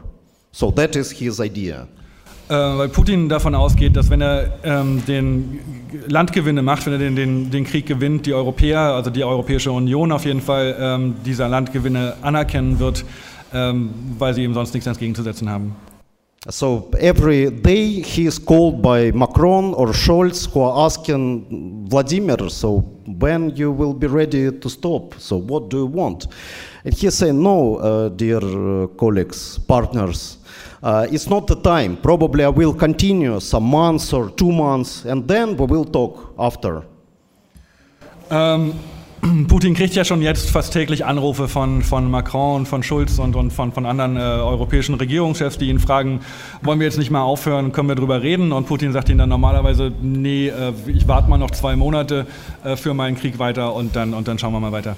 And, and it's, it's quite smart logic. It works, you know. You should admit it, it works. It's, it's terrible for the millions of the people in Ukraine, but it works. Äh, und wir müssen im Moment einfach zugeben, dass das ziemlich clever ist und dass es auf jeden Fall funktioniert. Das ist zwar grauenhaft für die Menschen in der Ukraine, aber, aber es funktioniert. Uh, and uh, the, the last point about the oppositional movements in Russia. Uh, und die letzte Frage zu ähm, Oppositionsbewegungen in Russland. So, uh, firstly, it, uh, there, there are not all the left uh, which take the clear anti-war stance in Russia. Äh, also als erstes muss man mal sagen, dass nicht alle äh, linken Bewegungen in Russland eine klare Position gegen den Krieg haben. Uh, there are, of course, some part of left, but I don't believe that they are really left, who strongly support uh, the, the war. Also es gibt Teile der Linken, die ich persönlich nicht als Linke bezeichnen würde, äh, die den Krieg mit allen Kräften unterstützen. That is, for example, the leadership of so-called Communist Party in Äh, Russia. dazu gehört zum Beispiel äh, die, die Führung der sogenannten kommunistischen Partei. There are some, mm, let's say, Stalinist groups who say that, well, that is just a conflict of two bourgeois governments, and we, we, we don't want to side with any of them. Äh, da gibt es Teile der stalinistischen Linken, die sagen, es ist einfach ein, eine Auseinandersetzung zwischen zwei bürgerlichen äh, Mächten und wir halten uns da raus und wollen keine äh, und uns nicht auf die eine oder andere Seite schlagen. Which is quite strange when you live in, inside the aggressive country which invade another, but okay, so that is, that is this, uh, this camp. Die And Position finde ich einigermaßen seltsam für Leute, die in einem der Länder leben, das diesen Krieg gerade führt, aber äh, muss ich ja nicht entscheiden. Uh, and uh, of course, there are anti-war left, which exist in the most uh, difficult circumstances for now. Und es gibt äh, eine, Anti, eine, eine, eine Linke, die sich gegen den Krieg ausspricht, die aber im Moment unter extrem schwierigen Bedingungen zu leben und zu arbeiten hat. That's our groups like Russian Socialist Movement. There are uh, anarchist groups, uh, different radical socialist groups. Ähm, also zum Beispiel die, die, die Gruppe ähm, russischer Sozialisten, äh, anarchistische Gruppen und, und andere. Uh, the, the feminist movement is very important in this part of anti-war like specter of the Russian politics. Äh, die feministische Bewegung in Russland spielt eine wichtige Rolle äh, in, der, in der Antikriegsposition. But all these groups now they're uh, they're challenging the you know strategical and tactical problems. You know how to how to operate in, in what way. Aber alle diese Gruppen stehen im Moment vor großen strategischen und taktischen Herausforderungen, weil sie einfach nicht sagen können, ähm, was sie jetzt machen sollen und wie, wie es weitergeht. Uh, They, they, they have no uh, any experience to act in the underground, uh, you know, level. So I, I can believe that tomorrow you will live under such a whatever fascist or semi-fascist dictatorship. You also will have uh, some organizational problems. You know how to transform Marx 21 into a really underground uh, group. Keine dieser Gruppen haben bisher Erfahrungen damit, äh, wie man un, äh, im, im Untergrund arbeitet, also in der Illegalität, ähm, was halt ganz andere und neue Herausforderungen stellt. Ähm, wenn ihr euch vorstellt, äh, ihr hättet hier demnächst eine faschistische oder semifaschistische Regierung, äh, stünde Marx 21 auch vor großen Herausforderungen, sich zu organisieren äh, im Untergrund. And of course, under the military censorship, any kind of public propaganda is impossible. Äh, und es ist per, per ähm, militärischem ähm, ähm, Recht halt verboten im Moment, ähm, sich öffentlich zu äußern oder irgendwelche Propaganda zu verbreiten. So that's why we try, even uh, from out of Russia, uh, try to establish some uh, new uh, sources of information which exist out of censorship, which deny the, uh, the Putinist censorship. Und deswegen Und deswegen versuchen wir halt von außerhalb von, von, von Russland neue Informationsquellen zu etablieren und äh, Informationen nach Russland zu kriegen, die nicht zensiert sind äh, und da aber abgerufen werden können. For example, just a week ago, we started a website called Posle. Posle in Russian means after. Uh, it called Media, uh, and you can uh, find it. Uh, and what is important that uh, it exists in Russian and in English. So all the materials are uh, translated, and you can follow this source source of information and, and support such kind of sources because we really we really need it. Ähm, genau, also wir haben vor kurzem eine Webseite äh, aufgebaut, die sich Postle nennt und zu finden ist unter postle.media, wo wir genau äh, versuchen, ähm, ein Informationsforum aufzubauen auf Russisch und auf Englisch. Da könnt ihr hingehen und das auch äh, vor Ort dann unterstützen.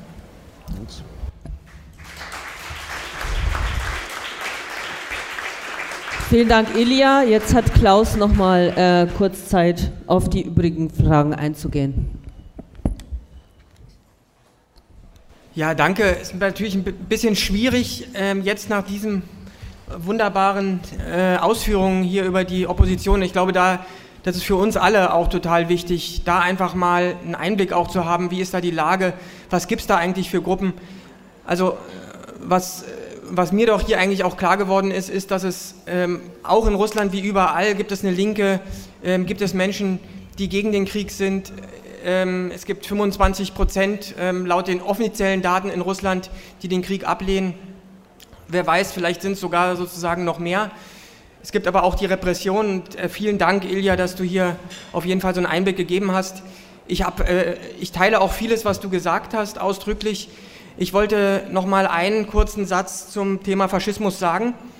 Da finde ich die Diskussion sehr fruchtbar, die wir hier haben und sehr, sehr wichtig. Ich finde auch, wir sollten die solidarisch führen, ähm, sollten, sollten da nicht Wörter benutzen wie anmaßend oder so. Also ich finde, das ist eine ganz wichtige und äh, notwendige Diskussion, die wir haben.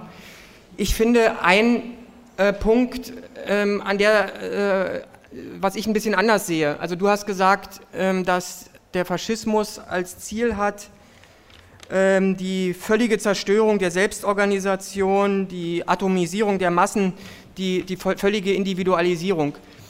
Ähm, ich würde sagen ja, aber der, der Unterschied ähm, zwischen Faschismus oder einer faschistischen Bewegung und, sage ich mal, einem bürgerlichen Staat liegt doch ähm, in, der, in der Frage des Instruments. Wie soll dieses Ziel erreicht werden?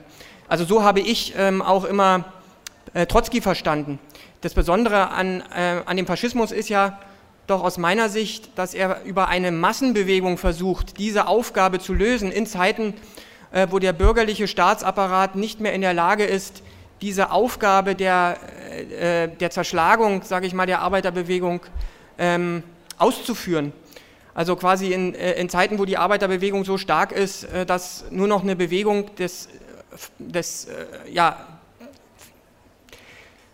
Kleinbürgertums ähm, der, der kleinbürgerlichen Mittelschichten, der radikalisierten kleinbürgerlichen Mittelschichten ähm, diese historische Aufgabe übernehmen kann, äh, die Opposition zu zerschlagen.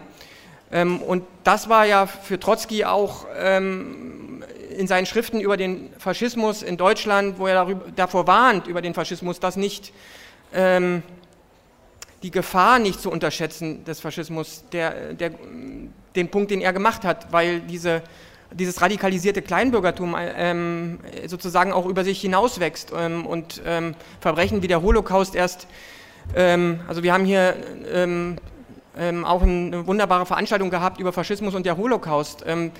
solche, solche Verbrechen überhaupt erst möglich werden. Und da finde ich, müssen wir genau äh, gucken, ha haben wir sowas jetzt mit Russland? Ha erleben wir sowas in der Ukraine? Und das war äh, der Punkt, den ich nochmal hier stark machen wollte. ich finde auch, bei allen Kriegsverbrechen, die äh, begangen werden, äh, finde ich es nicht richtig, von, äh, von, Völkermord oder von Genozid zu sprechen an dieser Stelle. Ähm, es sind ähm, Kriegsverbrechen verübt worden, gar keine Frage. Aber ist das eine systematische Vernichtungsabsicht, ähm, physische Vernichtung von Menschen? die dahinter stehen? Diese Frage müssen wir uns stellen. Ähm, und ich finde, ähm, wenn, wir, wenn wir anfangen, diesen Begriff Völkermord jetzt hier ähm, so inflationär zu benutzen, finde ich das gefährlich, äh, weil das ähm, die, die wirklichen Genozide, die halt stattfinden, äh, so ein bisschen relativiert. Meine Meinung. Ähm, dann ähm, wurde gesagt, die Position, die ich hier vertrete auf diesem Kongress, äh, man muss auf die Antikriegsbewegung setzen in Russland, das sei zu allgemein. Ähm, das muss man sozusagen konkreter machen. Wir versuchen das. Ähm, sicherlich haben wir auch nur einen geringen Einfluss darauf, wie sich die Antikriegsbewegung in Russland entwickelt und wie sich die Opposition entwickelt. Wir können das Beste tun aus meiner Sicht, ähm, um diese zarten Pflänzchen, die es da gibt, ähm, zu hegen und zu pflegen. Wir können ähm, die Aktivisten fragen, sozusagen, was sie brauchen. Wir haben auch hier einen Aktivisten aus der Ukraine, Sachar Popovic, wir hatten eine sehr fruchtbare Diskussion heute Morgen auf dem Hof gehabt, was wir hier noch machen können, um die ukrainische Linke noch stärker zu unterstützen. Äh, Forderungen wie Schuldenerlass ähm, an die Ukraine haben wir da diskutiert, beispielsweise aber auch die Möglichkeit, hier nochmal Veranstaltungen zu machen mit ukrainischen Aktivisten. Wir haben die Situation, dass in äh, Berlin derzeit Hunderttausende Menschen ähm, aus der Ukraine sind, viele Frauen. Ähm, und äh, viele auch politische Menschen, Dissidenten, Menschen, die politisch aktiv waren und sind immer noch, ähm, dass wir mit denen sozusagen hier vor Ort weiter aktiv sind und auch eine Veranstaltung planen. Deswegen auch nochmal äh, die Einladung an alle, die sich das jetzt hier mal angucken mit dem Kongress, dass sie hier sozusagen auch weiter mitmachen und auch äh, mit aktiv sein können mit uns. Ähm, aber natürlich haben wir nur einen geringen Einfluss, äh, also ist unser Einfluss, sage ich mal, begrenzt ähm, auf das, was passiert. Trotzdem finde ich äh, diese Perspektive richtig. Trotzdem bin ich der Meinung, ist das die einzige Perspektive. Was sind denn die, was sind denn die anderen Perspektiven, frage ich mal. Ich, seh, ich stimme ja total zu, Putin muss gestoppt werden. Aber wie? Durch die NATO? Durch Krieg? Ist das ähm, tatsächlich ähm, eine Perspektive? durch den, äh, durch den Einsatz schwerer Waffen. Wir haben doch erlebt, dass äh, jede Waffenlieferung, äh, jede Eskalation äh, von Seiten des Westens beantwortet wird mit ähm, einer Eskalation auch von der anderen Seite. Ähm, und sich das Ganze sozusagen hochschaukelt. Die ähm, Waffen, die zerstört werden, die russischen Waffen, werden ähm, aus Sibirien neu hinzugebracht. Ähm, wir sind sozusagen in einem Abnutzungskrieg drin. Wir sind in einer Situation, wo die ähm, die Kommentatoren von einem dynamischen Verdun sprechen. Verdun, diese äh, Schlacht im Ersten Weltkrieg, das ist doch die Situation. Und da ist doch die Frage, wie kann das gestoppt werden, dieser Wahnsinn? Und da sehe ich auch, da sehe ich auch keine Bereitschaft bei Putin. Aber ich sehe auch nicht wirklich Bereitschaft ähm, bei Biden, also auf der US-amerikanischen Seite. Ähm, und klar, es gibt immer die Möglichkeit, irgendwann zu einer diplomatischen Lösung zu kommen. Jeder Krieg endet irgendwann mit einer diplomatischen Lösung. Ähm, aber die Frage ist doch, wie viele Menschen müssen jetzt noch sterben? Nach drei Monaten Krieg, nach 100 Tagen ähm, sind in der Ukraine schon so viele Zivilisten ums Leben gekommen wie im Bosnienkrieg in drei Jahren. Und es ist kein Ende in Sicht. Und da sehe ich nur die, äh, die Perspektive, dass äh, wenn, wenn die, die Herrschenden sehe ich nicht bereit, sozusagen jetzt hier äh, diesen Frieden einzugehen. Momentan nicht. Und wenn sie dazu bereit sind irgendwann, dann wird es so aussehen, vielleicht wie in Korea, wo ähm, eine Demarkationslinie gesetzt wird, wo die äh, Ukraine geteilt wird, aus meiner Sicht ähm, wo aber dann diese diplomatische Lösung schon ähm, den, den Samen wieder trägt für den nächsten Krieg, für die nächste Auseinandersetzung. Und da ist doch die Frage, was haben wir für Möglichkeiten? Und äh, ich, ich, äh, ich bitte darum, so ein bisschen mehr dialektisch zu denken. Ähm, eine Deeskalation nicht als das zu verstehen, dass das sozusagen Putin hilft, sondern das bringt Putin in Bedrängnis. Dräng, äh, Putin lebt davon, von der NATO. Trotzki hat mal ähm, ähm, einen Artikel geschrieben am Vorabend des Zweiten Weltkrieges. Das Zwillingsgestirn nannte sich das. Da hat er Stalin und Hitler verglichen. Ich bin dagegen, ähm, sowohl äh, sozusagen den Westen als auch Putin mit Hitler zu vergleichen. Das habe ich jetzt hier mehrmals deutlich gemacht. Aber trotzdem finde ich diese Idee von Trotzki ähm, äh, ziemlich fruchtbar oder interessant zu sagen, ähm, die drehen sich ähm, um, um einen gemeinsamen Schwerpunkt, wie so ein Doppelsternsystem. Äh, die NATO, danke, ähm, ich komme zum Schluss, ja, äh, die NATO braucht Putin, um sich selbst zu rechtfertigen, um, sein, um ihre Expansion zu rechtfertigen. Und andersrum, Putin braucht das Gleiche, braucht die äh, äh NATO als Abschreckung, um seine Macht zu sichern. Ähm, eine Deeskalation, ein Rückzug der NATO würde im ersten Moment vielleicht bedeuten, dass die Ukraine besetzt wird, im ersten Moment bedeuten, dass äh, Putin also sozusagen einen Vorteil hat, aber im zweiten Moment bedeuten, dass Putin geschwächt wird und gestürzt wird. Das ist die Perspektive. Und diese Perspektive, die ist real, die ist nicht ähm, irreal. Und wir erleben diese ganzen ähm, Aufstände, ähm, die haben wir ähm, sozusagen erlebt, auch in den letzten Jahren im postsowjetischen Raum. Ähm, und ich, ich bringe immer dieses Beispiel des Brest-Litowsker Frieden. Und ich finde, wir Linke, wir sollten uns ähm, ein bisschen mehr mit dieser Geschichte beschäftigen. Der Erste Weltkrieg, der Krieg zwischen Deutschland und Russland, der ist beendet worden durch eine einseitige Deeskalation von russischer Seite. Das bedeutete in dem konkreten Moment, dass die Ukraine zu einer Besatzung oder Kolonie wurde des deutschen Imperialismus. Ähm, die Ukraine wurde äh, besetzt durch den deutschen Imperialismus und es war eine blutige Besatzung. Aber nur wenige Monate später bricht der deutsche Militarismus zusammen, äh, weil das den Auslöser brachte, die, die Antikriegsaktivitäten zu stärken in Deutschland und die Opposition gegen den ähm, Militarismus und ähm, ja, gegen ähm, die deutsche Regierung so weit zu stärken, dass die, der Militarismus gestürzt wurde, wenige Monate äh, nach dem Brest-Litowsker Frieden. Ähm, und diese Dialektik, die, die will ich ähm, den, den Grünen, war diese Dialektik äh, durchaus bewusst in den 80er Jahren, als sie ähm, auf die Straße gegangen sind mit der Friedensbewegung und für eine einseitige Deeskalation, einseitige Abrüstung auf die Straße gegangen sind, damals als es um die Hochrüstung mit Atomwaffen ging. Und so ist es doch auch gekommen.